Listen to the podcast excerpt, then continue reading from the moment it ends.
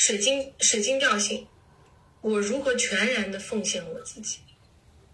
合作普及奉献，我如何全然的奉献我自己，合作普及奉献。所以从，所以到了水晶调性，我可能我就会做一个动作，就原来我可能这样写写写，我只是想着我有一天把它出版了，然后卖个好价钱，这样也可以推动。但是我到了水晶调性，我可能问问我自己，我如何全然的去奉献我自己，为立法传播做一些事情，可能我就会。我确实也是这么做的，我就把立法书全网免费公开了，就我放弃出版了，就你网上搜都能搜得到，你只要想搜你都能搜得到，就不再作为课程内部的资料。就我其实最开始写的那个版本，我为什么会写？我其实是想给我的学员作为一个课程内部的资料，为我的课程，呃，添砖加瓦，让大家更有意愿来买我的课程。当时。呃，最早的时候是这么想，然后来写着写着，就写着写着，就老是脑海里有个声音说你要把它免全网免费公开出去，要公开出去。当时也突破了自己很多的恐惧啊，因为那个时候我觉得，哎，那我全写出来了，然后都书里面都讲讲明白了，别人看着书都能学会了，那还会有人来找我上我的课吗？付费向我学习吗？我会有这种担忧和恐惧吗？人之常情啊。后来，当时我在这样担忧恐惧时候，我脑海里就突然出现了两个字，就是普及。普及就是水晶调性里面这个关关键词，普及。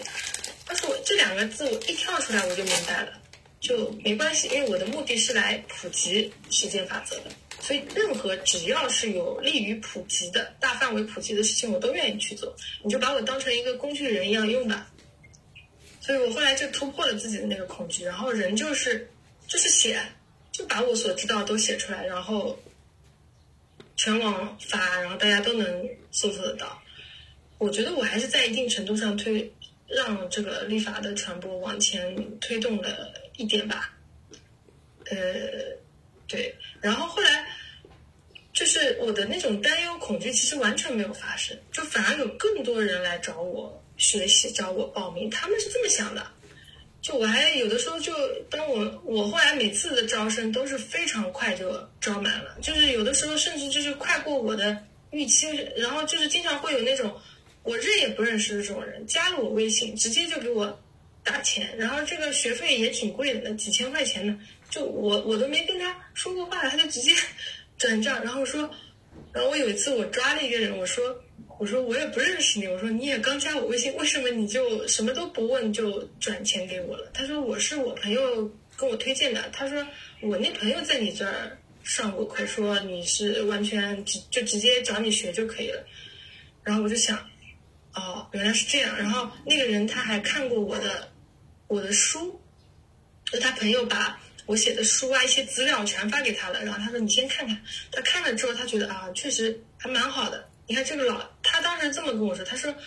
他觉得一个老师能能，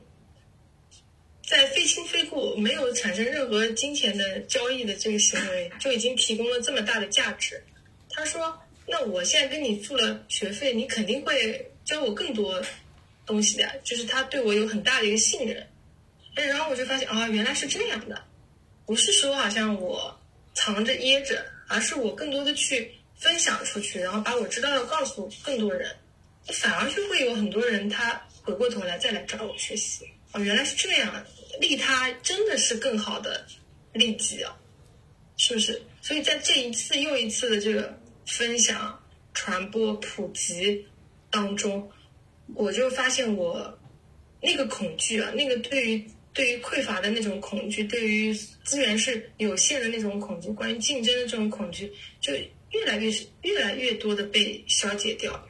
越来越多的被消解掉。这也是为什么，就是我们现在还会做这种公益课呀，就直接把原来付费的几千块钱要卖的这种课程内容就直接公开掉了。因为我觉得已经到了这个免费公开的这个时间点了，而且我觉得并不会影响我，嗯，比方说商业上面的这种这种其他的收费课程，不会的。对，然后嗯，就胆子越来越大了。然后到从水晶调性到宇宙调性呢，